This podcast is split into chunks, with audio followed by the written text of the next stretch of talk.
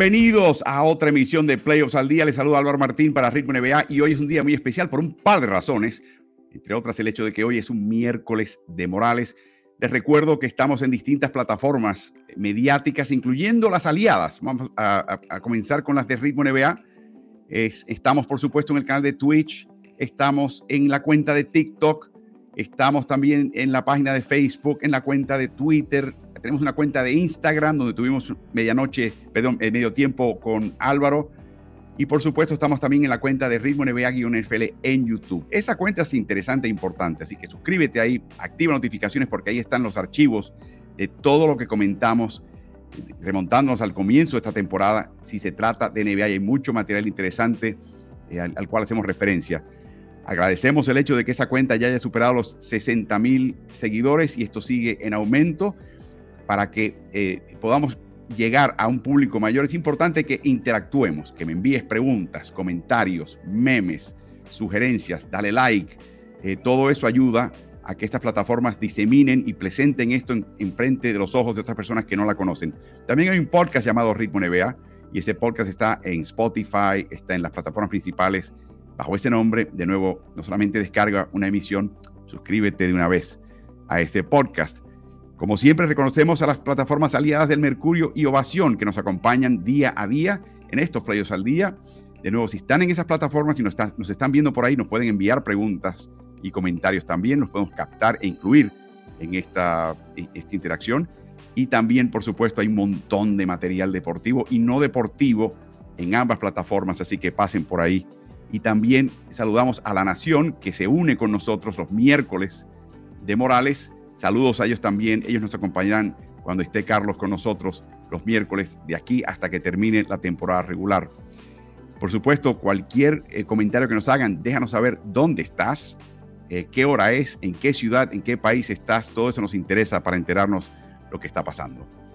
Y para enterarnos lo que está pasando, comenzamos con la tabla de los playoffs al día. Y en esta tabla hay un par de puestas al día importante. Filadelfia pasa al frente en su serie 3-2 eh, mientras que lo hace lo propio el equipo de Denver. La diferencia es que Denver lo hizo en casa, Filadelfia lo hizo en Boston. Uy, cómo hay que hablar de ese tema. Presentamos de inmediato al coach Carlos Morales, que se nos une de nuevo desde Ponce, Puerto Rico, pero ha estado siguiendo la NBA noche tras noche. Carlos, buenos días. El tenor de estos playoffs, ¿cómo ves estos playoffs? Mencionamos al principio que había, no sé, cinco, seis, siete equipos que podías hacer, hacer un argumento que tenían la capacidad de llegar a finales. ¿Cómo ves estos semifinalistas de conferencia, Carlos? Bueno, eh, imagínate, y, te saludo Álvaro, y al mismo tiempo que saludo a todos los que están conectados, imagínate si es así, que cualquiera puede, puede llegar, que en este momento hay una semifinal del séptimo y el sexto clasificado en, el oeste, que a su vez el séptimo clasificado en el oeste básicamente barrió, eh, le dio una paliza en el partido final al segundo clasificado, me refiero a Lakers cuando eliminó al equipo de Memphis, y, eh, y que las ventajas de cancha local eh, dicen muy poco en muchas ocasiones, ¿no? Específicamente lo que mencionaste previamente de la, victoria que tuvo el equipo de Filadelfia sobre Boston en Boston para ahora llevarse la serie a su casa. Lo que ocurrió en la serie entre Sacramento y, Golden State, donde el, local no podía liquidar eh, la serie. Eh, y lo que pasó desde el mismo primer partido de la serie de Lakers y, Golden State, donde ahora era Golden State el que tenía la, la ventaja de cancha local y se la robó Lakers inmediatamente. Eh, muy, muy pareja. Se, hablaba siempre de que independientemente de quién clasificara en primera posición, cuarta posición, octava, o tuviera que venir quizás del play-in, que los equipos que entraran a playoff iban a ser series muy parejas. Y yo pienso que eso se ha dado bastante, bastante bien. Eh, en este momento vemos dos series que están 3 a 2 y dos series que se ponen a punto de mate 3 a 1 eh, y, que, y que sería bastante interesante ver cómo reaccionan, específicamente en el caso de Golden State, que va a su casa, regresa a la serie a su casa, pero eh, perdiendo 3 a 1 esa serie, una situación que quizás no, no, la, contemplaba el técnico Steve Kerr antes de comenzar. De hecho, le preguntaron ya a Kerr que si pierde el próximo partido de Golden State, que si va a ser el último partido del tridente de Golden State. Dijo, no, no, no, no, no, le queda mucho. A Draymond Green le queda mucho. A Clay Thompson inmediatamente le, apagó ese fuego mediático eh, y, no creen ellos que ha terminado la serie, pero está muy difícil un, hueso muy duro de roer este equipo de Los Ángeles Lakers. Carlos, hemos trabajado tú y yo por casi dos décadas y creo que hemos transmitido mil y pico, quizás dos mil partidos, ¿no? Como mucho, ¿no? Pienso. Pero ahora nos acompaña alguien que lo queremos mucho, lo apreciamos mucho, lo respetamos muchísimo. Eh, es un referente porque empezó mucho antes que nosotros y sigue siendo, francamente, en mi opinión, un Hall of Famer, miembro del Salón de la Fama. Eh, se trata de una persona que ha estado antes en Ritmo NBA, que es la voz del hit. De hecho, su red social es arroba la voz del hit para aquellos que no lo sigan. Se trata de José Pañeda, que hoy, esta noche, está en Nueva York ya, en el Garden. Escuchen esto, va a transmitir su partido número 3000 del Miami Heat. Eso incluye pretemporada, play-in, playoff, temporada regular y excluye transmisiones que ha hecho para la NBA, que, que son numerosas también. Lo que me gusta de José Carlos es que él viene del estado de la Florida, donde no hay impuesto estatal, llega a Nueva York, donde sí lo hay, y le da un shock tremendo salir a la calle y tener que comprar algo en Nueva York. Buenos días, José.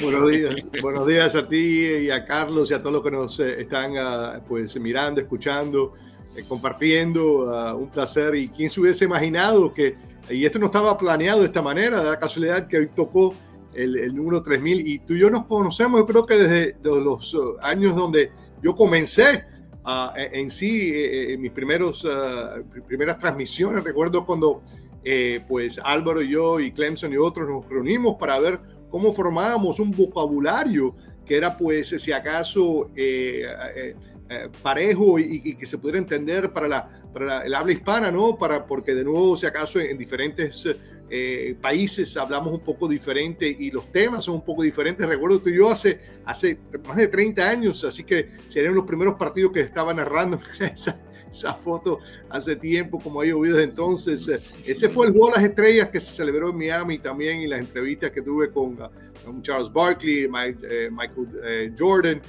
Patrick Ewing, Riley, que era el director técnico en ese momento. Así que ha, sido una, una, aventura y una trayectoria fantástica y te agradezco, te agradezco a ti y a, Carlos y a todos que han ayudado en los pasos a llegar a este momento. No, al revés, al revés, decano. Sabes que siempre te, refiero como el decano, nos precedes.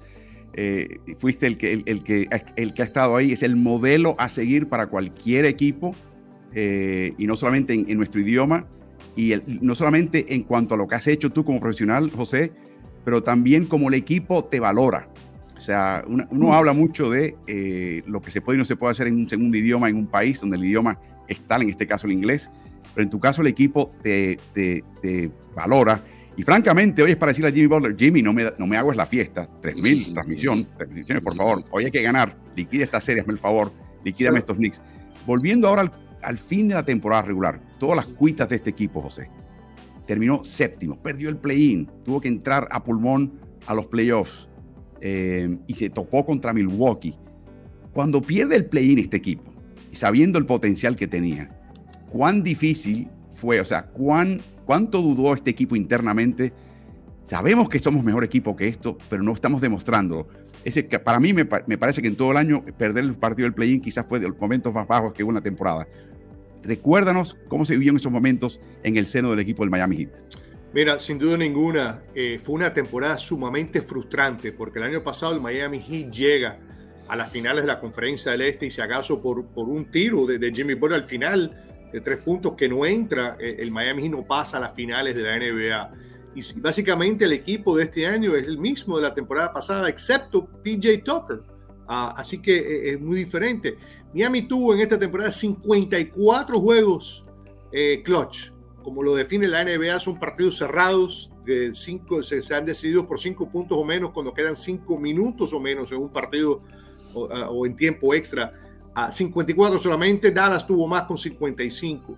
Así que fue una temporada sumamente reñida, frustrante, ah, y de nuevo terminamos en ese eh, séptimo lugar, estábamos peleando, podemos llegar al sexto, el quinto, entonces la recta final no fue nada, nada buena. Entonces, como tú dices, óigame, el día perdemos contra, eh, eh, en casa contra Atlanta en ese primer partido de play-in, y dice, oh, oh, entonces ahora sí que es vida o muerte. Entonces, interesante hablando con un periodista bien conocido, no lo voy a mencionar, por, preguntar, porque la gente me preguntaba a mí, bueno, ¿qué piensas tú del partido de esta noche? Bueno, ¿cómo iba a pensar, cómo iba a saber lo que va a suceder hoy si tú, hemos tenido 54 partidos eh, eh, clutch de nuevo, eh, y es imposible determinar qué, qué, equipo va a parecerse hoy o no, a cómo está la salud del equipo. Y me dijo, no, no, este equipo está ido y el equipo ya está de vacaciones, no van a, escuchar a, a Spolstra. Esto fue ante el partido, esto fue el día 14 de abril, viernes, contra el equipo de Chicago. Miami perdía por 6 con 7 minutos por jugar y por 3 con 3 minutos por jugar. Estaba ya a final de la temporada Miami Heat y esto estaba ya acabado. Y estamos en este momento, le ganamos al equipo, Miami le ganó al, equipo con el mejor récord en la NBA, eh, eh, campeón hace en el 21 y en camino si acaso a otro campeonato. Y entonces yo creo que, ah, de nuevo, y, Carlos puede hablar de esto, la confianza que tiene el equipo este es increíble. También hay, otras cosas, que el equipo que estamos viendo ahora no es el equipo que vimos en la temporada regular. La adquisición de Kevin Love y la, de, cómo, eh, de, de, Cleveland cuando lo dejaron ir en libertad y la adquisición de Cody Seller, créanlo o no, y los ajustes que ha hecho eh, Eric Spoelstra han sido pues claves, claves para este, este cambio. Inclusive, eh, también añado que el Miami Heat ha utilizado, eh, eh, utilizó en la temporada regular 26 diferentes alineaciones, ha utilizado cuatro diferentes en estos playoffs y la actual que van a utilizar si acaso eh, en esta noche de nuevo, tiene marca de 6 y 0 en estos playoffs. 6 y 0 esa alineación que nunca se utilizó en la temporada regular. Te indica de nuevo, de nuevo la inteligencia y los cambios que ha hecho Spolstra para cambiar. Así que este equipo que estamos viendo ahora, Álvaro, y, Carlos no es el mismo equipo que vimos en, durante la temporada regular. Carlos. Sí, yo te diría, añadiendo un poquito a lo que dice José, fíjate que él habla de que es un equipo nuevo por las adquisiciones de Love y de Seller, ¿no? Yo te diría que habría que añadir una adquisición adicional y es la de Kyle Lowry, porque si, si es cierto que ha estado con el equipo ya por un par de temporadas, estaba missing in action, como dicen en inglés, estaba perdido en acción y de momento viene a resurgir, ¿no? Como el ave fénix de Kyle Lowry y este es un equipo totalmente distinto cuando Kyle Lowry hace las cosas de Kyle Lowry. Rebotea, defiende, anota, pasa, eh, tiene el liderazgo y eso los hace un equipo muy, muy peligroso. Y eso fue también parte de la frustración de la temporada regular. Eh, el, el Heat ha cuidado mucho a sus jugadores. Ah, bueno, y no hemos ni mencionado, perdón, no hemos ni mencionado como perdimos al tercer mejor anotador del equipo en el primer juego de la serie con esa fractura en la mano derecha en Tyler Hero y Oladipo, que también ha sido importante en la recta final en la parte defensiva. Así que no, no ni hablamos de eso en este momento y el Miami Heat está a punto de avanzar a la final de la Conferencia del Este por décima vez en su historia y por tercera vez en las últimas cuatro temporadas. Pero hablando de nuevo de Lowry, eh, y esto ha sido algo que típico del Miami Heat, y hablabas tú de, estar aquí yo tantos años y que me aprecian, pero yo también aprecio mucho el equipo de Miami y, la gerencia porque ha habido una consistencia. Eh, Pat Riley, 27 años, eh, también eh, 27 años, 15 ahora como director técnico. ¿Cuántas veces hubieran votado ya a, otros equipos a un Eric Spoelstra con las veces que hemos visto el choque de hombro con, uh, con uh, LeBron James, eh, el roce que hubo ahí, la pelea que hubo con Jimmy Butler en la cancha, vaya, varias veces, el mismo Dwayne Wade, pero de nuevo ha, sido consistente, pero volviendo, el, el ha tenido siempre una teoría de, de, proteger a los jugadores en términos de su situación médica, de salud, y, y, y no, no, no, no, poner, no estoy diciendo que otros equipos eh, pues se ponen en peligro los jugadores. Pero Miami, si acaso, es mucho más conservador, vamos a decir, que otros equipos. Y como tú dices, eh, Carlos, Carl Larry apenas jugó en la temporada y era una frustración. Desde el día 20, 30 eh, y 31 de diciembre no jugó en juegos consecutivos, en back-to-backs. Así que, de nuevo, y ahora estamos viendo los frutos de reservarlo a él, de protegerlo a él. Y, es increíble. En el primer partido, cuando él estuvo en cancha, le sacaron dos puntos de ventaja a los Knicks con un margen final de 7 puntos de ventaja para Miami. Segundo partido, perdió el margen la banca de Miami y perdió el partido Miami. En el tercero, de nuevo, positivo, más 8 la banca de Miami, en un partido en que ganaron por 19. Y en el cuarto partido, más 5, con un total margen final de 8. O sea, la banca ha sido factor importante. Lowry ha aglomerado a un grupo y serenado e integrado a un grupo que, como mencionas, no cuenta con Hero, no cuenta con Oladipo. O sea, el, el logro es tremendo. Mi pregunta para ti ahora, José, es la siguiente.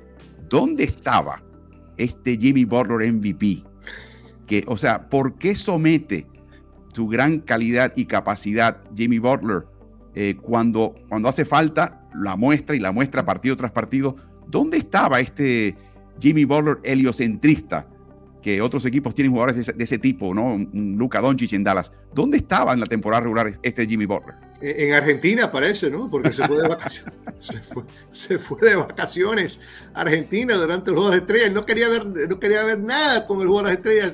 Inclusive le estaba diciendo a todo el mundo, no voten por mí porque yo no quiero ir al Juego de las Estrellas. Mira, él parece que tiene un aburrimiento durante la temporada regular y se prepara y se cuida. Y esta es otra persona, y, he tenido la suerte de estar al lado de, estas grandes estrellas, como, eh, bueno, que está en el Salón de la Fama, ¿no? Dwayne Wade, Shaquille O'Neal, Alonso Morning, a LeBron, que estará en el Salón de la Cama, eh, Bosch. Eh, y, este muchacho, yo diría que LeBron y él, yo no he visto jugadores que se cuiden tanto y, el cuerpo tanto como ellos. además de tener los grandes entrenadores del equipo, médicos, físicos, terapia, también tienen su, su, parte privada, su grupo privado que los ayudan también y se dedican y se gastan miles y millones de dólares, y eso está documentado también con, con Lebron, por ejemplo, que se gastan millones de dólares al año, pues, y, vemos el, fruto de eso, porque el resultado de eso, porque vemos a un Lebron con 38 años como si fuera un niño. así que, y, lo mismo estoy viendo yo con Jimmy Paul, él se cuida y él está más eh, viendo cómo reparte y cómo ayuda a sus compañeros durante eh, la temporada real. Y por eso escuchamos Escuchábamos rumores en el pasado como se frustró en Chicago, se frustró muchísimo en Minnesota con la juventud que había ahí, no podía con eso, no, no, no resistía eso, igual sucedió si acaso en Filadelfia. Y estamos viendo un jugador que es tan inteligente y para mí él se conserva durante la temporada regular. Eh, y, y, esto mismo lo dijo hace muchos años atrás, recuerdo bien a Doc Rivers, que dijo, no importa dónde termine, vamos a terminar en la tabla de posición, aunque yo no estoy muy de acuerdo con eso, eh, porque es más difícil la, trayectoria, ¿no? Pero no importa dónde terminas en la tabla de posición, la cosa es que entras los playoffs y entonces veremos lo que sucede. Y eso es lo que estamos viendo en este momento. Y, Jimmy Butler, sin duda, a un nivel diferente. Y, choteamos y se dice Playoff Jimmy, ¿no? Tiene el apodo ese de Playoff Jimmy, que es un jugador diferente, completamente diferente a lo que vimos en la temporada regular, pero tiene algo de, cierto lo que está diciendo el público y él mismo que no le gusta decírselo, pero a sí mismo, pero es, es Playoff Jimmy, es otro nivel completamente diferente. Cuando tiene problemas Butler con equipos en el pasado, es que los compañeros no están jugando, no digas tú al nivel de él, porque no pocos lo pueden alcanzar, pero con el enfoque, la madurez y la entrega de él la inteligencia. Y él se frustra cuando no tiene, no tiene ese tipo de jugador al lado. La diferencia, Carlos, es que en Eric Spolstra tiene alguien que se va a encargar que Jimmy Butler no se tenga que encargar de eso. Se encarga Spolstra que el resto del equipo esté con el mismo enfoque y la misma punta de lanza que tiene Jimmy Butler, Carlos. Sí, correcto. Se habla siempre de la cultura de Miami, ¿no? Eh, la cultura esta de trabajo, la cultura de, esfuerzo, de, de unidad y eso le cae como anillo al dedo a Jimmy Butler, porque Jimmy Butler siempre ha sido, yo digo que es una superestrella renuente. Cuando uno habla de superestrella renuente, es que tiene todo el talento de una superestrella, pero él quiere eh, que el equipo vaya arriba, él aupa a sus compañeros. Entonces, por eso es que aparece cuando hay, cuando hay que aparecer. Por eso es que a veces en temporada regular tú lo ves que tiene un partido de 25 puntos y después tiene un partido de 7 u 8 puntos, eh, porque no es un jugador que esté buscando ese protagonismo individual. Él siempre ha pensado más en el equipo y por eso se frustraba en otros lugares donde habían jugadores que llegan a la liga y están primero eh, tratando de, establecer su nombre, de establecer su, marca, no les importa si ganan o pierden, eh, y eso me imagino que, frustraba a Jimmy de una manera increíble.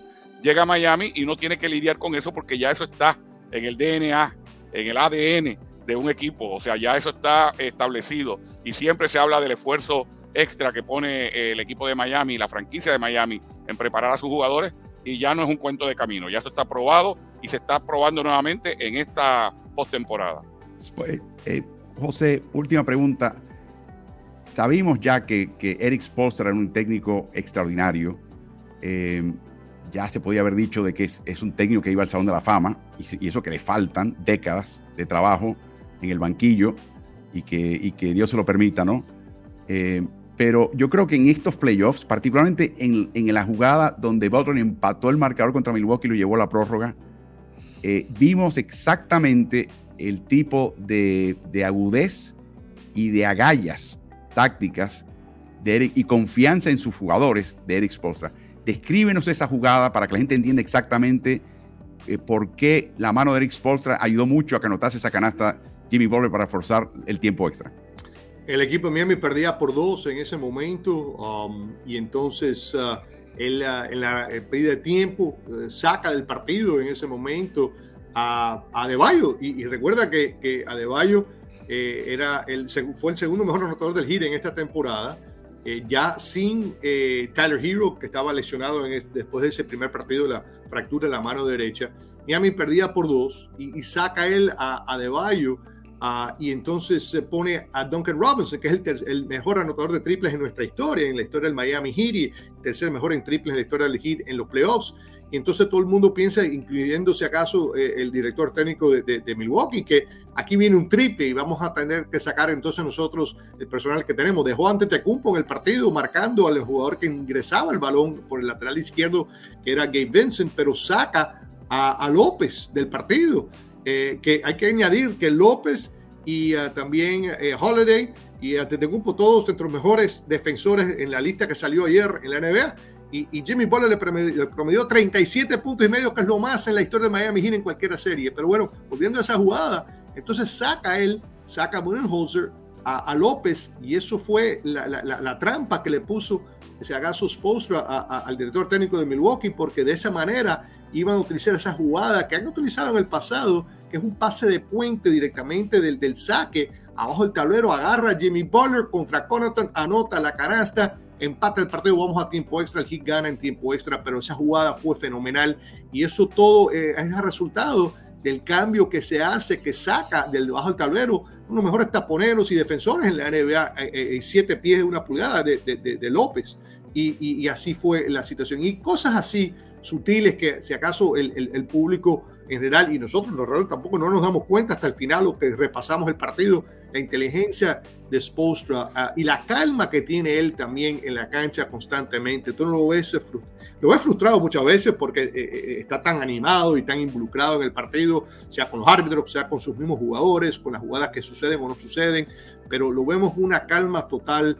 a quinto mejor en la historia ya, quinto mejor en la historia de la NBA en victorias en los playoffs, el número 20 en la historia de la NBA en victorias en total.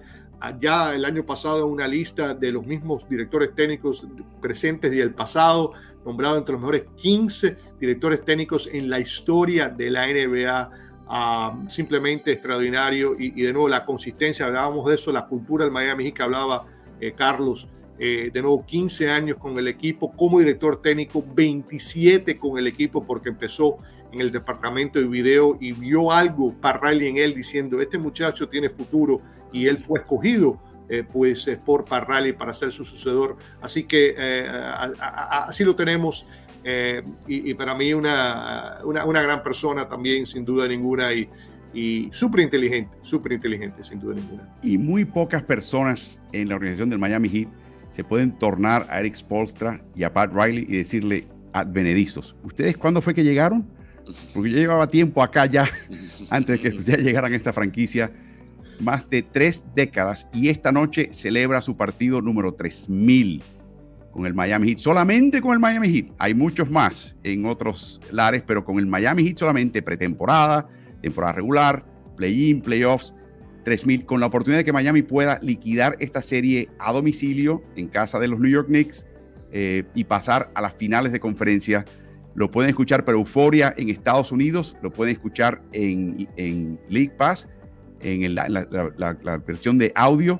Van a escuchar la voz del hit, literalmente, arroba la voz del hit es su cuenta de Twitter y podrán escuchar también literalmente la voz del hit y van a escuchar al decano, al que comenzó todo esto, al que establece la, vara todos los días, que se pone el traje y se va a la cancha, o a veces se pone la guayabera cuando el equipo se viste de blanco. Así que José, disfruta de Nueva York. No compres mucho, que te van a dar unos impuestos de, del IVU y de IVA tremendos, pero prepárate para el partido y de nuevo te felicitamos de todo corazón y te agradecemos que nos acompañes aquí en Ritmo NBA. No, muchas gracias. Felicitaciones, un momentico, muchas gracias a ti, a Carlos. Eh, eh, no, no, cuentan, la, suma esta no cuenta los, partidos de, exhibición, de temporada de exhibición, pero no importa. Eh, de nuevo, amigos como ustedes, que han ayudado, que han sido parte de, lo que ha sido el ADN de, la NBA en español por tantos años, ustedes, por toda Latinoamérica, Europa, Eh, ustedes también eh, me quito el sombrero y, me enorgullece ser parte de los colegas, de sus colegas también y de tantos alrededor de la NBA que hemos estado batallando y batallando y batallando. No ha sido fácil nosotros, eh, los que hablamos en español, tratar de establecernos en los equipos. Creo que en este momento hay alrededor de 10 o 11 de los 30 equipos tienen transmisiones de una manera u otra en español y, a todos les, les agradezco los que han venido antes de mí durante mi estadía aquí también y ahora en el futuro. Así que muchas gracias a ti, Álvaro eh, Morales. Ustedes son eh, conocidos alrededor del mundo entre los mejores o los mejores. Así que les deseo lo mejor a ustedes también. Y, de nuevo, seguimos estas charlas en el futuro sin duda también. Así que muchas gracias y, veremos lo que sucede esta noche y si no, en esta serie y en estos playoffs del 2023. Gracias a ti, eh, José, y disfruta el partido esta noche. Gracias.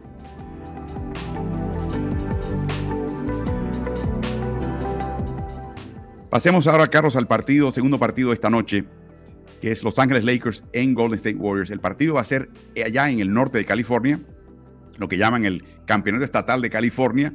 Ese es un mote que le puso esta serie, particularmente el equipo de Los Ángeles. Pero ahora distinto, Carlos, porque ahora va allá con un 3-1 Los Ángeles y la capacidad de eliminarlos de, la, de, la, semifinal del oeste y avanzar a las finales de esa conferencia, Carlos generalmente, ¿cómo estás viendo esta serie? Hubo, ha habido varios cambios tácticos de un equipo u otro, pero ya se establece el patrón a estas alturas de la serie, Carlos, donde da la impresión que Golden State no tiene más cambios tácticos eh, o haces bajo la manga que puedan sacar para neutralizar lo que está planteando Los Ángeles.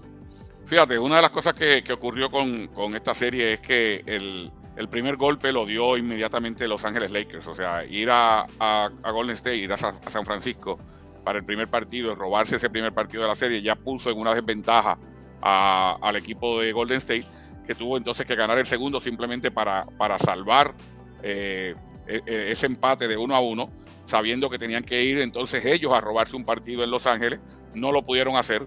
El segundo partido parecía un cambio eh, total de la serie porque la gente se deja llevar mucho por el marcador final y fue una paliza realmente, como empató la serie Golden State fue eh, mediante paliza en uno de esos partidos en los que desaparece ese señor que vemos en pantalla, Anthony Davis. O sea, la serie ha sido una cuando Anthony Davis ha estado en su, en su mejor momento y ha sido otra cuando Anthony Davis ha desaparecido, que fue en el segundo partido. Pero inmediatamente que van a, Los Ángeles, eh, no solamente tiene un buen partido Anthony Davis, sino que eh, los Lakers le devuelven la paliza. O sea, habían perdido por 27 en San Francisco, ganan por 30 en Los Ángeles y ya entonces empieza a establecerse una dinámica distinta. Como mencionaba, eh, ha estado buscando alternativas, especialmente en su cuadro titular, eh, Steve Kerr, empezando con cuadros distintos. Eh, Gary Payton Jr. comenzó uno de los partidos. El hecho de que, que, Von Looney estuviera enfermo hizo también que ya Michael Green comenzara en otro de los partidos. Y han estado tratando de buscarle la vuelta. Pero ese partido bien cerrado que perdieron recientemente, que puso la serie 3 a 1, eh, ponen un hoyo realmente profundo a este equipo. Yo te mencionaba en la serie anterior entre, entre Milwaukee y Miami, la primera ronda, cuando, se, cuando gana ese, ese partido que pone la serie 3 a 1 Miami, decía, el favorito es Milwaukee. Pero Miami lo que tiene es que ganar uno, tiene que escaparse con una victoria de alguna manera. Bueno, en el próximo partido ocurrió lo de empatar un partido en tiempo regular y ganarlo eh, sobre, la, sobre la hora en tiempo extra, y así quedó fuera eh, el, equipo que todo el mundo pensaba que podía ser el campeón de este año. Eso le está pasando a Golden State en este momento. Golden State va a casa con esa ilusión de que en casa no perdemos, que la vamos a poner 3 a 2. Tienes que ir a, Los Ángeles a ganarle a Los Ángeles para volver a poner la serie 3 a 3 y llevarte la casa para un decisivo. Pero cualquier desliz que tengas, te quedaste fuera. Y esa situación eh, él no la había vivido Steve Kerr desde que está dirigiendo este equipo. Eh, no había estado en un hoyo tan profundo. Eh, y, pensamos que, hay que ver cómo reacciona un equipo con, carácter de campeón, ¿no? un equipo que siempre ha, podido eh, pasar obstáculos y ganar campeonatos, pero que nunca había estado en un hoyo como este. Si puedo resumir un poco también el, los hilos de esta serie, Carlos, indecisión de parte de Golden State de qué funciona más, si es el cuadro alto, alto con Looney o, con Michael Green, en un interno más alto, o bajar la escuadra llegan a la conclusión que quizás les va un poquito mejor bajar la escuadra, pero luego se topan con la defensiva de Los Ángeles por un lado, que les ha secado a Jordan Poole, les ha secado en cierta medida a Clay Thompson, tienen que colocar el balón en las manos de Steph Curry como armador principal, que es normalmente esto no lo hace este equipo de Golden State. De hecho, en el esquema de Golden State es lo segundo mejor, es lo subóptimo. Es mejor que Damon Green eh, sea el que se encargue gran parte de eso y libere a Steph Curry a recorrer la cancha y no tener que hacer la función de armar. Y por último, Carlos, tampoco estaba en el libreto de nadie, me pregunto si en el de Los Ángeles, que alguna figura de la banca o del reparto de la rotación de Los Ángeles emerja, quizás una por partido, una distinta por partido, que si no es Austin Reeves que tiene un buen partido, lo tiene de Angelo Russell. Lonnie Walker aparece de repente, de la nada, y tiene un partido que define, que es el, quinto partido de la serie, eh, perdón, el cuarto partido de la serie. Y de repente, Carlos, eso, estoy resumiendo la serie hasta ahora. E, es así lo que ha enfrentado Golden State y no han podido controlar la situación, eh, con excepción de ciertos momentos en esta serie. ¿Cómo lo ves? Bueno, lo que pasó en el partido más reciente con Lonnie Walker, me imagino que sorprendió totalmente a Steve Kerr. O sea, Walker apenas ha jugado en la serie, eh, juega un poquito en el tercer cuarto y en el último cuarto toma más intentos y anota más que cualquiera de las estrellas de, los dos equipos. O sea, ni Thompson, ni Curry por un lado, ni el mismo LeBron, ni Anthony Davis tuvieron el protagonismo que tuvo Lonnie Walker en ese último cuarto. Y eso tomó por sorpresa totalmente a, Golden State, eh, estoy seguro de eso. Eh, por otro lado, algo que hizo Golden State muy bien en los comienzos del partido eh, y que dejó de hacer, no sé, yo, yo me imaginaba que era que lo iban a guardar para el final, para, para si había clutch, que de hecho lo hubo, tratar de ganar el partido ellos estaban utilizando al jugador que Anthony Davis defendiera, era el que ponía la cortina alta para que Anthony Davis tuviera que salir a defender en el perímetro y no tuvieran esa protección del aro. Y en el primer cuarto le sacaron mucho provecho a eso. Le sacaron tanto provecho que pensé yo, bueno, Steve Kerr se está asustado de, lo, bien que esto está funcionando, así que lo va a guardar para traerlo nuevamente en la parte final del partido, pero no lo hizo Álvaro. No, en la, en la parte final fue una dosis tremenda de, darle el balón y de seguir el movimiento que, usualmente ellos hacen, pero darle el balón a Steve Kerr a ver si podía resolver. Eh, Clay Thompson trató de meterse en el partido a la fuerza, eh, que ocurre en muchas ocasiones cuando un jugador que está acostumbrado a cierta cantidad de puntos no los está metiendo. Tomó un par de tiros quizás eh, que, cualquiera hubiese dicho, no, es Clay Thompson y Clay Thompson mete ese esos canastos. Sí, pero estás, estás jugando por tu vida, básicamente. Estás jugando para mantenerte con vida y estás tomando tiros a destiempo que no entraron. Eh, y lo de, lo de Poole lo, hemos mencionado en otras ocasiones. Es un jugador que pone números usualmente, pero son números vacíos y en esta serie ha desaparecido totalmente. Wow, 128 millones, cuatro años y está totalmente abatido. Malos tiros, errores de juicio, defensiva a veces inexistente. Su presencia en cancha está haciéndole daño a Warriors y por eso lo sacan. Eh, cuando ha estado en la banca, ha jugado 10 minutos en total y los últimos dos en la segunda mitad, los Warriors salieron, sacaron a Moses Moody como reemplazo y Moody eh, no intimida eh, ofensivamente, o sea, a la defensiva de Los Ángeles, como por ejemplo haría un pool. Carlos Thompson, 11 tiros en un partido de playoff, 3 en el último cuarto y uno de ellos, como mencionas, totalmente forzado para tratar de meterse ahí. Thompson tuvo 55 puntos en los primeros dos partidos. Desde entonces está bastante desaparecido. 6 de 23 Thompson y Curry de triple en el partido más reciente. 6 de 23. El equipo se define por ellos y están fuera. Creo que todo el mundo, particularmente Golden State, Carlos, se está dando cuenta ahora de la calidad de la defensiva de Los Ángeles y sobre todo, estoy seguro, Carlos, que Rob Pelinka hizo un acuerdo con el diablo. Estoy convencido. Le dijo, señor Satanás, se puede llevar mi alma si me puede dar un Anthony Davis consistente, que no se me, se me sume y se me baje de partido a partido. Porque eso es lo que ha pasado aquí también, Carlos, sobre todo en los últimos dos. Davis enchufadísimo desde el principio, con energía, se cae, se da un golpe, claro, él se va a dar el, el sobo y va a quejarse, pero se levanta y continúa en el fragor.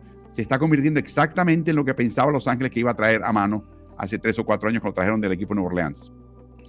Y tú sabes que mientras estamos mencionando todo esto y los protagonistas que han aparecido, la buena defensiva de, los, Lakers, cómo Anthony Davis se ha levantado después de ese segundo partido. Lo criticaron muchísimo, especialmente los analistas de TNT que analizan después de los, de los, de los juegos. Dicen, con Anthony Davis, con esos eh, vaivenes no ganan los Lakers. Bueno, tuvo ese, ese vaivén en ese segundo partido, ese bajón más bien, pero luego de eso se ha establecido. Mientras todo eso pasa, estamos entonces eh, entrando en la rutina de la grandeza. No hemos mencionado a LeBron James. No hemos mencionado eh, lo, que, lo que hace día tras día LeBron James, ¿no? porque ya nos aburre, es la rutina de la grandeza. Eh, básicamente, o sea, LeBron James ha sido una parte integral de lo que está logrando este equipo en ambos costados de la cancha, pero ya pasa casi a un segundo plano.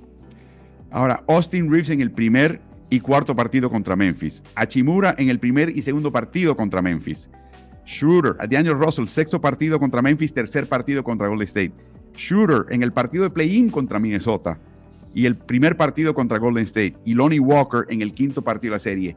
Siempre aparece alguien de este grupo que, que agrupó Pelinka después de haber eh, eh, eh, resuelto el, el desliz, con todo el respeto, que fue traer a este equipo a Russell Westbrook.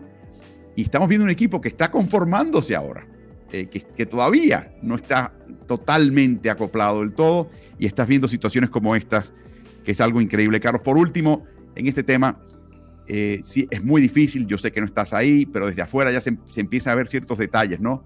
¿Cómo ves la labor de Darwin Ham y su cuerpo de asistentes en el Banco de Los Ángeles. No, imagínate, este, una de las labores más difíciles que puede haber en, el deporte es levantar un equipo que está, que está abajo. Te lo, te lo, estoy diciendo por experiencia que estoy viviendo en este momento. Mi equipo de Ponce está en, medio de una racha de derrotas donde uno pudiera pensar, bueno, si ganamos uno, si ganamos uno, todo esto cambia. Pero imagínate cómo arrancaron los Lakers. Eh, ya tuvimos un segmento donde hablamos del Miami Heat y las cuitas que tuvo en temporada regular el Miami Heat para tener que entrar a un play-in, perder su primer partido de play-in y tener que venir de todo eso y ahora estar a, tener la serie a punto de mate. Lo mismo ocurre en el otro lado. O sea, los Lakers se levantaron durante la temporada y Darwin Ham tuvo que, lidiar con una serie de, situaciones, algunas propias y otras ajenas, que hay que resolver cuando eres entrenador eh, en su primera temporada con este equipo y los tiene eh, al borde de, pasar una final de conferencia. Así que, ¿qué más se podría hablar de, Darwin Ham que, que no darle loas por el trabajo que ha hecho. Gran instinto eh, y, gran eh, cohesión, Carlos. Y por último, mencionabas el, el, arma semisecreta de Golden State Warriors, Steve Kerr, renuente a utilizar hacia el final, que es sacar al perímetro defensivamente a Anthony Davis. Sea como sea. Eso fue lo que le funciona. Me imagino que veremos una gran dosis de eso si Golden State aspira a ganar el partido en casa. Sí, me imagino que habrá un poquito más de eso. Recuerda, lo que pasa es que Golden State confía mucho en ese juego de movimiento del balón y de Kerr moviéndose para un perdón, moviéndose para un lado y para el otro, Clay eh, Thompson haciendo lo propio, pero cambió un poquito la rutina cuando, cuando vimos más de armador en los últimos partidos a, a yéndose por encima de las 10 asistencias en, los distintos partidos, no yéndole tan bien en el disparo, pero quizás por volumen anotando sobre los 25 puntos. Entonces, como que ha cambiado un poquito la identidad de este equipo y no sé si él si estará él dispuesto a cambiarla totalmente, pero el pick and roll eh, sacando a Anthony Davis de la llave definitivamente que le, funcionó y que le debería funcionar porque Davis está haciendo estragos cuando está cerca del aro. Sí, es, algo descarado. Se está plantando prácticamente en el semicírculo restrictivo, un paso al frente de eso, y eso evita que cualquier penetración de Golden State esté ahí y le da una calma tremenda a los defensivos eh, perimetrales de Los Ángeles de que tienen las espaldas bien cubiertas por eh, un jugador que podría fácilmente ser el defensivo del año en la NBA. Así que eh, noche de posible eliminación allá en el Chase Center en San Francisco.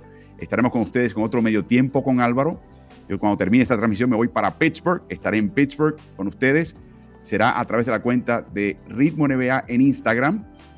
Tan pronto termine la primera mitad, ahí estaremos con ustedes. Tan pronto comience el tercer cuarto, los liberamos para que disfruten la segunda mitad de ese partido. Veremos qué pasa en un partido tan importante en la semifinal del oeste entre Los Ángeles Lakers y Golden State Warriors.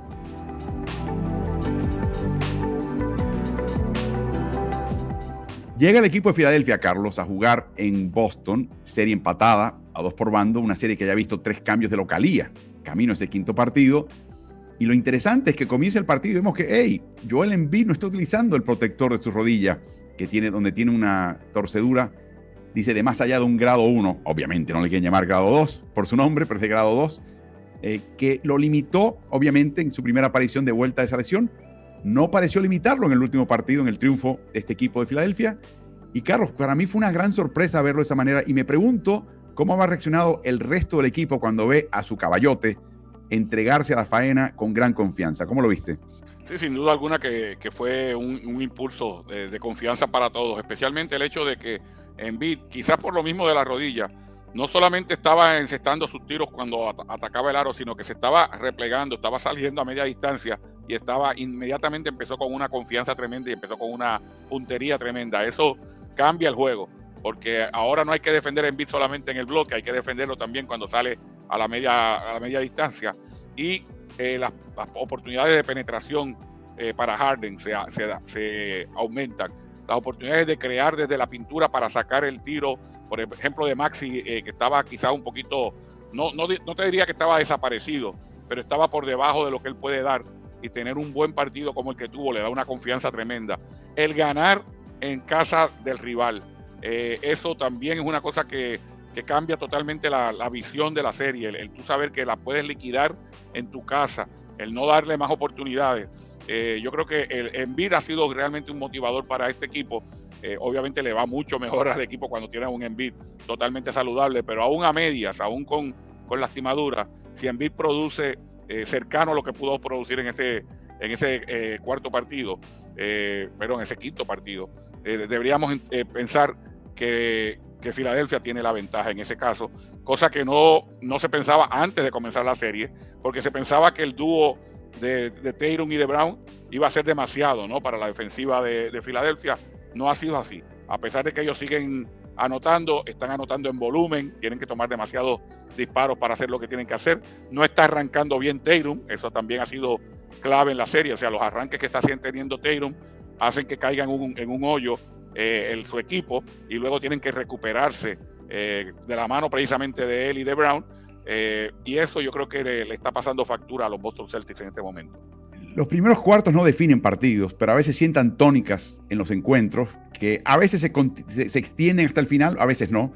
Pero vi algo temprano en este partido, Carlos, de, de, parte y parte. Te voy a mencionar tres cosas que quiero que comentes. Primero, las dos ocasiones que toma el rebote defensivo o toma la posesión ofensiva, Filadelfia, se la dan a Harden. ¿Y qué hizo Harden? Se la dio a Tyrese Maxi. O sea, al principio del partido, no es la primera vez en esta serie, Harden le pide a Maxi que inicie la acción del equipo, o sea, un pick and roll, que lo hizo varias maneras, de hecho hubo 53 pick and rolls entre Maxi Harden y el resto de sus compañeros combinados, pero las primeras dos ocasiones, dos ofensivas de este equipo, dos acciones, Maxi era el que tomaba decisiones. Para mí, no sé si fue Harden que decidió eso, no sé si fue Doc Rivers el que decidió eso, pero lo metió, enchufó en el partido un jugador clave para este equipo. Eso por un lado. Ganaron los rebotes 14 a 8.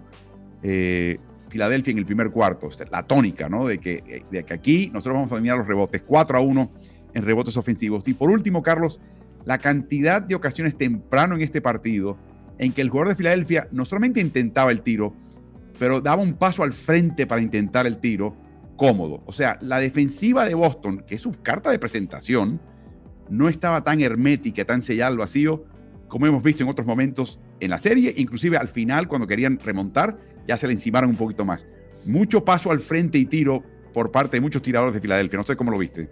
Sí, eh, primero lo que mencionabas de, darle el balón a Maxi para que ejecute. Eso puede ser que sea una instrucción directa de, del coach, pero ah, lo sea o no lo sea, habla mucho de la madurez de James Harden, que ya no es este tipo de jugador que dice, bueno, yo voy a cargar este equipo hasta, hasta el campeonato, lo voy a cargar tomando todos los tiros o, siendo el que tiene el balón en las manos y, y que salga de mi mano una asistencia o sea, el protagonismo no tenía que estar ahí, simplemente él le soltó el balón a un jugador que estaba teniendo dificultades en la serie, porque es importante y me imagino que él se da cuenta de, lo, de la importancia que tiene tener a todos los jugadores jugando a, su mejor nivel y Maxi era uno de los que estaba un poquito desaparecidos y inmediatamente lo metió en el, en el juego.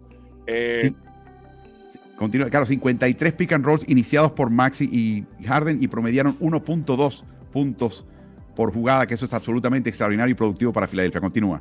Sí, hablando eh, precisamente de, la defensiva de Boston, eh, sorprendió y de nuevamente fueron altamente criticados por los, eh, los panelistas de TNT, entiéndase Shaquille O'Neal, Charles Barkley y Kenny Smith, que en un partido pivote y estando el y siendo la serie en tu casa, tú no arranques con el enfoque que tienes que arrancar en ambos costados de la cancha, reboteando, defendiendo, tomando buenos tiros en ese primer cuarto, que que, que te deje el lujo de caer atrás, de, que se establezca una tónica, como mencionaste, a favor del rival, cuando es tan importante ese juego.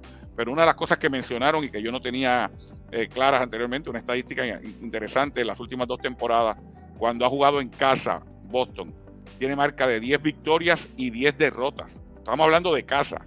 En playoffs. En, playoffs. O sea, estás jugando en playoffs en tu casa, tienes la oportunidad de, mover una serie hacia un lado o hacia el otro. Y lo, mejor que has podido hacer es jugar para 500, jugar para la mediocridad en casa. Esto a un equipo que aspira a, ser nuevamente campeón de conferencia y estar en una final, realmente no le cae, no, no le va definitivamente.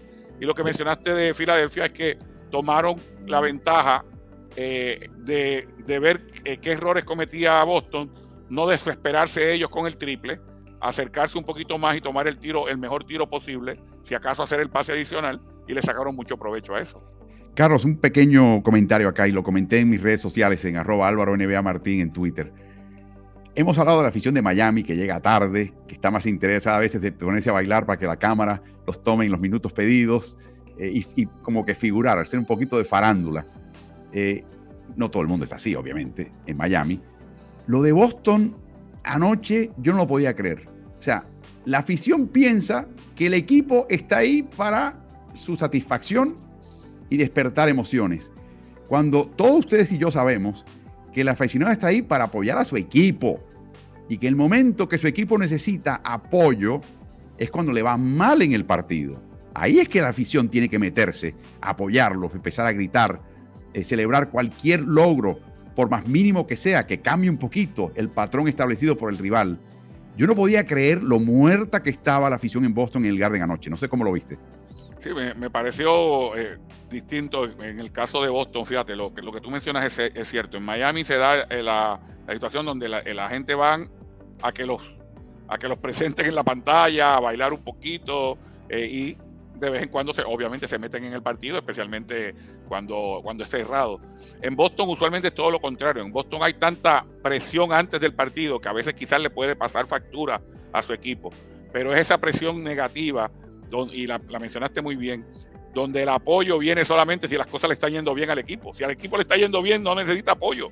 Lo que, los equipos necesitan apoyo cuando las cosas le están saliendo mal. Y, esto lo, digo no solamente en la cancha, sino en lo extra cancha, ahora que están las redes sociales en su apogeo, ¿no? Eh, ¿Por qué se, dice, bueno, este equipo está jugando mal, no se merece nuestro, nuestro respaldo? Pues todo lo contrario, porque están jugando mal, es que ustedes tienen que ser, convertirse en el sexto hombre. Y en Boston yo creo que pasó un poquito de eso anoche, donde el equipo estaba esperando, o perdón, la afición estaba esperando que el equipo los cargara para entonces ellos meterse en el juego.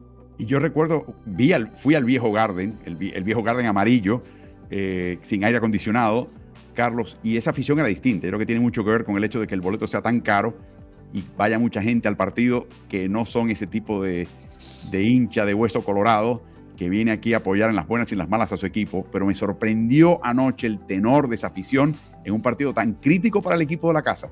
Eh, de nuevo, la afición no gana el partido, lo van a ganar los jugadores en cancha. Carlos, colocan en bid en el clavo, en la línea del tiro libre o en los codos.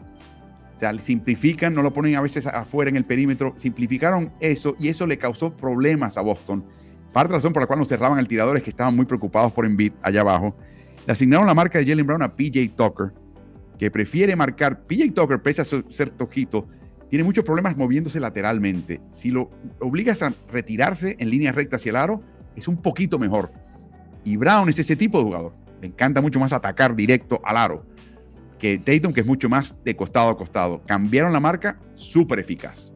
Eh, un pequeño cambio. Y obligaron a Rob Williams a marcar el pick and roll entre Maxi y Embiid. Y eso fue, francamente, terrible. La productividad del pick and roll que mencionaba de Maxi y Harden, muchas veces con Embiid, se debió a que tenían un Rob Williams que ni chicha ni limoná, que, que no sabía exactamente qué hacer entre uno y otro.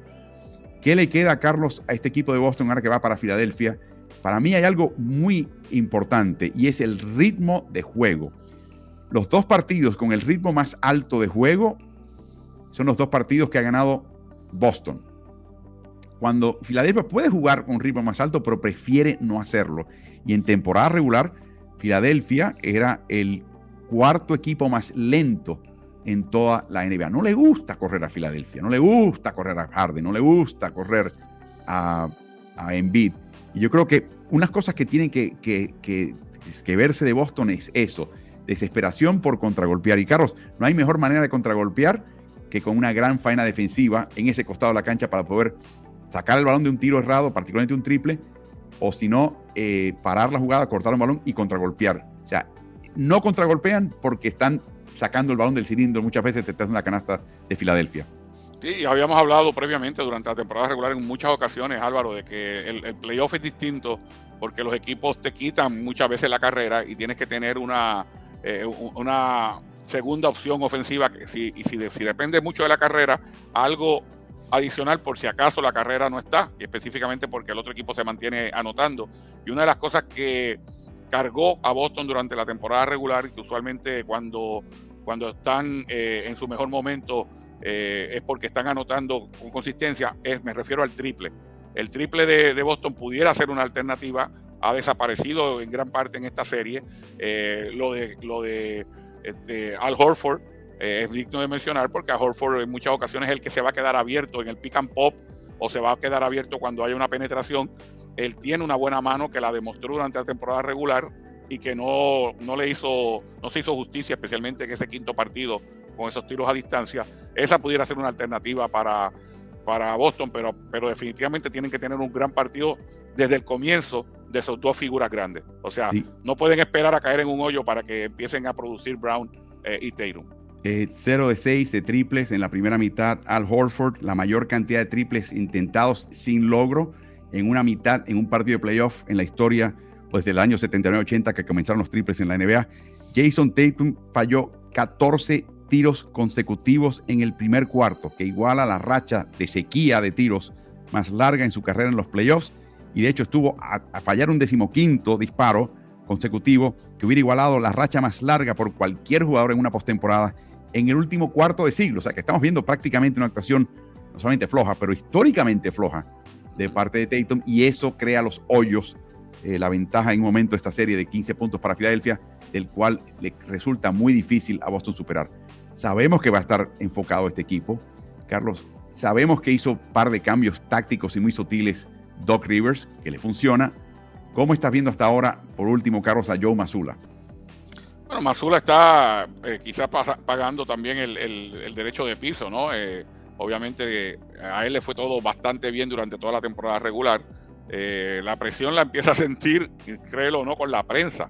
O sea, se ha, puesto un poquito distante de la prensa, áspero con la prensa, sí, porque tú no tienes todo, a, pesar de que estás en la NBA y que la NBA es seguida por, por el mundo entero, no, no tienes esa atención mediática tan grande hasta que no llegas a los playoffs. O sea, aquí se está dando cuenta él de que le van a ocultar todo, de que ya no es el niño mimado de, la afición porque llegó y tiene al equipo en buena posición. No, cada vez que pierdas es tu culpa y cada vez que ganes va a ser por lo que hizo eh, un jugador tuyo. Así que acostúmbrate, ¿no? Entonces Mazula eh, está sintiendo un poquito la presión, en, en este, especialmente ahora que cae atrás, siendo el favorito.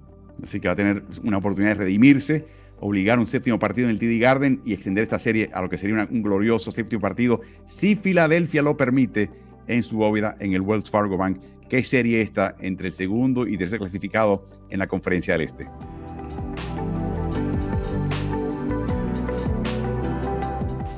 Antes de comenzar el quinto partido de esta serie semifinal del oeste entre Denver Nuggets, primer clasificado, y el cuarto clasificado Phoenix Suns, Sabíamos que el equipo anfitrión había ganado cada uno de los primeros cuatro partidos. Eso ya lo sabíamos de entrada. Pero también sabíamos que por haber ganado los últimos dos, Phoenix tenía el ímpetu en esta serie. Claramente, algo tenía que hacer Denver para cambiar lo que se parecía que era un patrón. Y un equipo de Phoenix transformado ante la ausencia de Chris Paul. Un equipo mucho más rápido, un equipo más contragolpeador, equipo de, ofensiva temprana. Eh, Carlos, y, pero también un equipo que por momentos ya al final de ese cuarto partido empezamos a ver a Landy Shamet decir, espera, espera, espera. Shamet, Terence Ross, eh, TJ Warren, banca anotador y productiva. Eso no estaba en el libreto del equipo de Denver. Algo tenía que cambiar y algo cambió a partir del primer cuarto, Carlos, del quinto partido. Bueno, una de las cosas que cambió inmediatamente fue la, eh, la paliza que le había dado la banca de, de, Phoenix a Denver en el partido anterior. Eh, en esta ocasión, aunque no fue por mucho, pero la diferencia fue a favor de la banca de Denver. O sea, eh, un 34 a 28 le bajaron esos 65 puntos que había anotado la banca de, de, Phoenix en el partido anterior, lo bajaron eh, grandemente. pero lo que siempre puedes contar como una constante es que vas a tener a, ese señor que está ahora mismo en la foto haciendo lo que haya que hacer para ganar. Eh, lo hemos visto tener partidos por encima de los 40 puntos, lo hemos visto tener partidos en donde no ha, lanzado mucho temprano, pero ¿qué te parece si en un partido pivote, en un quinto partido, donde no te puedes dar el lujo de perder porque hasta el momento ha sido una, un partido de cancha local, el jugador más importante de Denver tiene una triple decena? O sea, Nikola Jokic vino con, a hacer un poquito de todo, a cargar a su equipo Obviamente tenían que aparecer eh, segundas y terceras voces, como el caso de Murray, eh, el caso de Porter Jr., que estaba también desaparecido en acción y que eh, fue clave porque tuvo un buen arranque. Yo creo que los 19 puntos de, de, Porter Jr., los más importantes fueron los que anotó en el primer cuarto, porque ese le dio, le dio la confianza a él y a su equipo y le crea la duda a la defensiva contraria de que no podemos apertrecharnos contra Murray y contra Jokic porque van a aparecer otras voces. Eh, y lo que se ha dado en esta serie hasta ahora es que cada equipo ha hecho lo que tiene que hacer, que es defender eh, su cancha local. Obviamente eh, Phoenix tiene la oportunidad de empatarla en un sexto partido en casa, pero la, realidad es que eso del ímpetu de la serie, lo habías lo mencionado, dura hasta que el otro equipo tiene, se, se planta, ¿no? Y yo creo que Denver una de las cosas que había pedido eh, el técnico Malón y que no había logrado en Phoenix era tratar de tener una defensa más constante y más áspera contra los dos cañones grandes del equipo de Phoenix que van a anotar de todas formas, pero hacerse lo más difícil. Y yo creo que Booker y Durán sintieron esa presión durante el partido. Bueno, Carlos, primero, 13 puntos de contragolpe en el primer cuarto. Si te digo eso, me hubieras dicho, si viste el tercer y cuarto partido, de Phoenix, ¿no? No, no, no, no, de Denver. O sea, literalmente le voltearon la tortilla a, los Phoenix Suns en ese sentido. Y luego se mete en el partido Michael Porter Jr. con 14 puntos, incluyendo 4 de 5 triples, para de nuevo marcar la tónica. Pero un jugador que creo que tuvo un partido sutilmente eficaz fue Kentavious Caldwell Pope, que había sido ametrallado por Devin Booker, con razón. Booker estaba a un nivel eh, casi sin precedentes en cuanto a eficacia de campo y eh, con alto volumen. Pero un pequeño cambio, Carlos, que han hecho es coordinar un poquito más esa primera línea defensiva fuera en el perímetro con la segunda, le hace Jokic. Y hubo mejor coordinación de Caldwell Pope frenando un poco, redirigiendo un poco a Booker y sobre todo dirigiéndolo hacia la ayuda defensiva, que creo que eso faltó un poquito en el corre-corre de la transición temprana de Phoenix. Hubo mayor concentración de Denver de que, Caldwell Pope, que no iba a frenar nunca, nadie va a frenar a Devin Booker, lo iba a estorbar un poquito más a la cuenta. Y mencionaba también Malone que fueron mucho más físicos, y eso yo lo noté también, mucho más físico, agarrones, contacto, cortaba un jugador por la llave y se metía un jugador de Denver ahí para hacerlo cambiar un poquito de ruta. Fue mucho más físico el equipo de Denver para desarticular la suavidad de Mercurio de la ofensiva de Phoenix. Y algo que hay que tomar en cuenta es que este equipo de, Denver no se amilanó cuando vino el empuje de Phoenix. O sea, Denver comienza eh, dominando el partido. Denver le llega a lograr a mediados del segundo cuarto una ventaja de 15 puntos. Phoenix la cierra y, termina la mitad en 3 puntos y parecía que el que venía con ese ímpetu en ese momento, el llamado, eh, eh, el momentum, ¿no? como le llaman en inglés, era, era el equipo de Phoenix. No, nada que ver. Arrancando nuevamente el tercer cuarto, Denver empezó a establecer nuevamente la tónica y no, no se dejó amilanar por esa reacción del equipo contrario. Eh, y lo que mencionábamos, no vas, a, no vas a frenar totalmente a dos anotadores, de, especialmente un anotador como está en este momento Booker, pero hazlo trabajar un poquito más, hazlo cansarse un poquito más, hazlo tomar tiros más incómodos, que tenga que meter esos tiros incómodos. Y yo creo que esa fue, eso fue clave eh, y que fue quizás el mensaje entre partidos que logró establecer Malón con su equipo, porque lo cierto es que en Phoenix había hecho lo que había eh, querido Devin Booker. Una de las claves en esta serie que ha definido partidos a favor de un equipo u otro ha sido el desempeño de sus bancas, lo que sorprende para Phoenix habiendo perdido a Chris Paul y con el traspaso de Durant haber perdido muchos activos importantes. En los primeros dos partidos Denver ganaba ese margen como promedio, en los segundos dos partidos, pero en, en cumulativo, en los segundos dos partidos 65 puntos de la banca de Phoenix, incluyendo la explosión de Landry Shamet.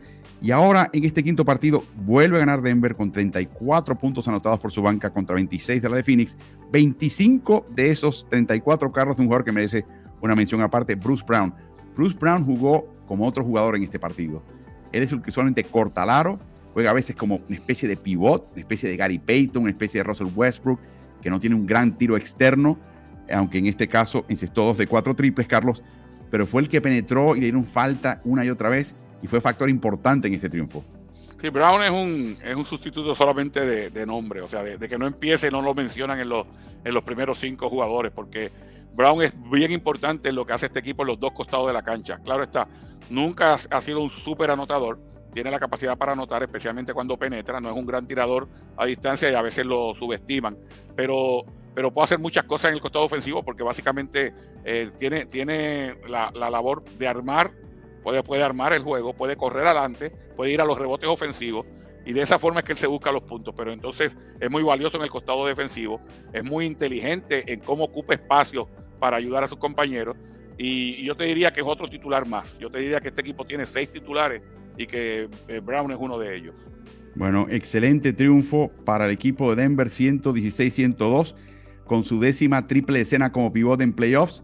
Nikola Jokic acaba de eclipsar nada menos que al eh, ineclipsable Wilt Chamberlain. Sí, señor, le ganó a Wilt Chamberlain en este rubro y eso habla volúmenes del juego de entre ambos, que dicho sea de paso, tuvo el gesto cocoso Jokic de ir a llevar un balón al propietario Matt Ishbia de Phoenix, que estaba sentado en la banca ya en el estadio de Denver, eh, y se dio la mano con él, y se dio un pequeño abrazo. Eh, hay que también mencionar que Ishbia tan pronto pudo la mañana siguiente se comunicó públicamente en sus redes sociales diciendo que de ninguna manera merecía una suspensión el jugador más valioso contrario, le hace Jokic, que sencillamente fue un incidente que ya pasó y que ya no debería tener eh, repercusión alguna. Le preguntaron a, a, Jokic acerca de su gesto y dice, bueno, sí, era lo correcto y creo que fue lo jocoso y todo. Dice, pero una pregunta, ¿me devuelven la multa de 25 mil dólares? no, de ninguna manera. Qué cómico es este Jokic, Carlos. Eh, a veces con dificultad expresamos en inglés, pero qué cómico, eh, qué sentido del humor tiene este señor. Tremenda serie que promete llegar hasta el final a un séptimo partido. Vamos a ver si logra ahora Denver lograr ganar a Phoenix en casa, lugar muy inhóspito para cualquier equipo visitante.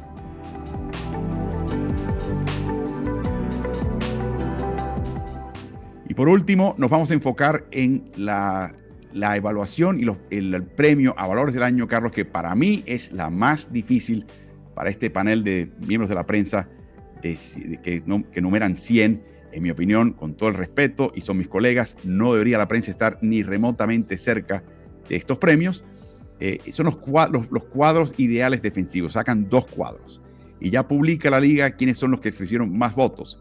Y entre ellos hay gente que definen como base, que a veces sorprende como base, eh, y otros como eh, eh, internos. En este caso colocan esencialmente a tres pivots, o dos a la pivots y un pivot, en el caso de Jackson, Mobley y López, Drew Holiday, que es un verdadero base, armador, y luego Caruso, que te puede jugar de tanto de escolta, que no es un gran escolta tirador, como también alero. Este es el equipo de primera línea. Lo hay, lo hay un equipo de segunda línea. Y aquí, curiosamente, Carlos, ¿quién hubiera dicho la ironía de la vida? Dylan Brooks, compañero de equipo de Raymond Green. Qué lindo se ve. ¿eh? Brooks clasificado en este caso como base, eh, junto a Derek White. White inclusive seleccionado antes que Marcus Smart en Boston, cosa que de nuevo abre ojos. Y Green en este grupo con Adebayo, dos pivots. Oji Anunobi del equipo de Denver también acá. Entre los que se quedaron fuera, para que tengan ustedes una idea de la calidad de personas que se quedaron fuera, Marcus Smart se quedó fuera, Michael Bridges se quedó fuera, Ante Tocumpo se quedó fuera, Jaden McDaniels, que fue el más comentado, fuera. Anthony Davis se quedó fuera. Lou Dort en Oklahoma City se quedó fuera. Jimmy Butler de Miami se quedó fuera. Herbert Jones eh, del equipo de Nueva Orleans se quedó fuera. Eh, y no quiero seguir porque los demás nombres no les va a sonar de forma tan definitiva. Eh, PJ Tucker se quedó fuera, por ejemplo, también. Durant se quedó fuera.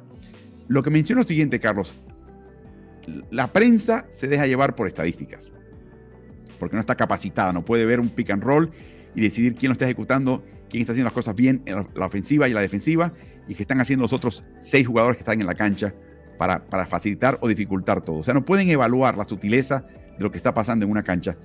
Pero en el costado defensivo, Carlos, este premio en el pasado se lo daban al líder de etapas o al líder de cortes de balón. Y ahí terminaba el análisis. Ahora la gente está un poquito más sofisticada, pero todavía no sabe, y ese es el premio donde están francamente fuera de su elemento. ¿Cómo ves esta votación y cómo ves los resultados que viste finalmente en esta votación?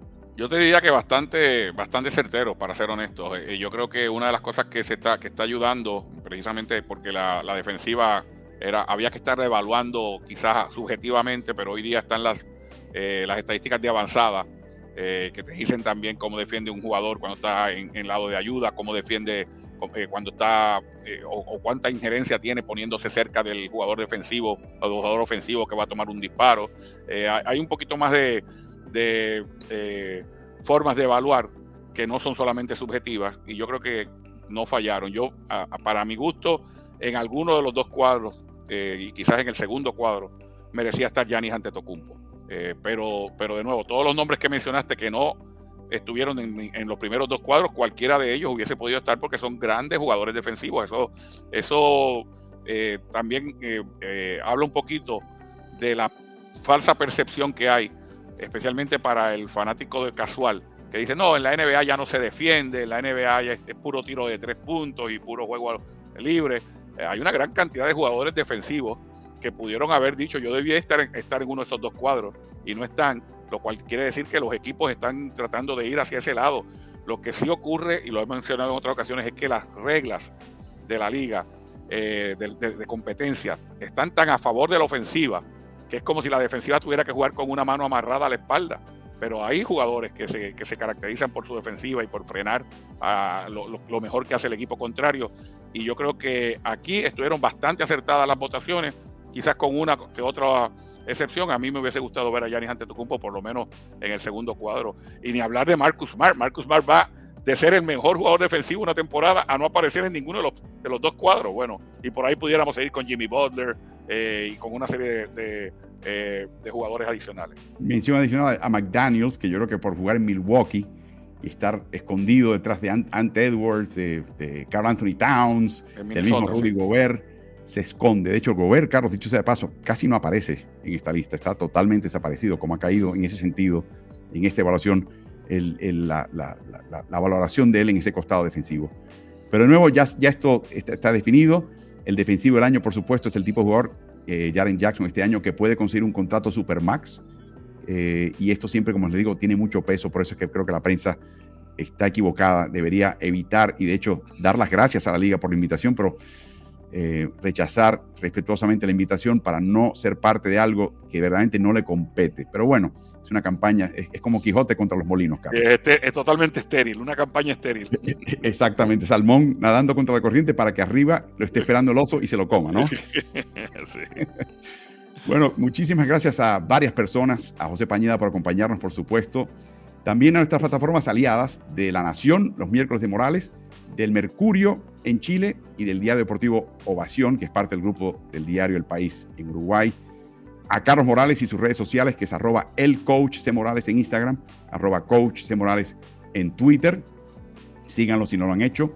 Tendremos medio tiempo con Álvaro, por supuesto, esta noche, si Dios quiere, desde Pittsburgh, Pensilvania, para el choque que hay entre el equipo de Los Ángeles y el equipo de Golden State. En el medio tiempo, pasen por la cuenta de Ritmo NBA en Instagram. Carlos, te vi que en, la última sesión hace dos días pasaste para verla. Así que si quieres, levanta la mano y te incluyo en la conversación, si quieres, Carlos. Pero vístete bien, por favor. Estás está y vestido, por Eso, eso, eso. Estaba allí tirado con, una tichera en, en el, sofá viendo partido, así que no, no estaba presentable. Me lo imaginaba que era una cuestión de presentación puramente. Pero ustedes no se tienen que presentar, no se tienen que acicalar. Sencillamente traiga, trae tu pregunta trae tu observación, la compartimos, se van volando esos 15 minutos, así que te espero esta noche eh, y eso va a ser muy divertido en el medio tiempo con Álvaro del choque entre Lakers y Golden State por la cuenta de Ritmo NBA de Instagram. Si no lo han hecho, síganla también. Así que gracias por seguir todas estas plataformas, gracias por darle like a lo que, les, lo que les ha gustado, por interactuar con nosotros. Recuerden que estamos también en las plataformas de Ritmo NBA, Twitch, TikTok, Twitter, Instagram, Facebook y el canal de YouTube. Ese canal de YouTube es importante, ya supera los 60 mil eh, seguidores y suscriptores.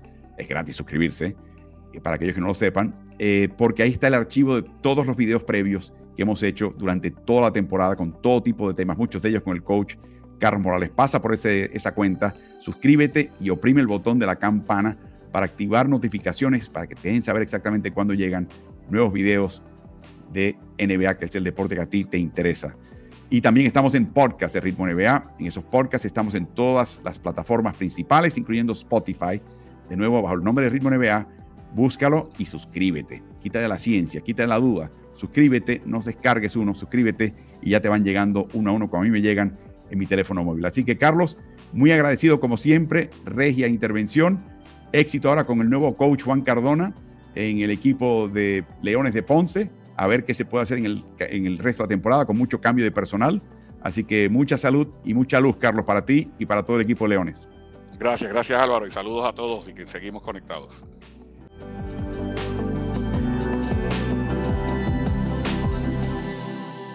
¿Y tú? ¿Estás en ritmo?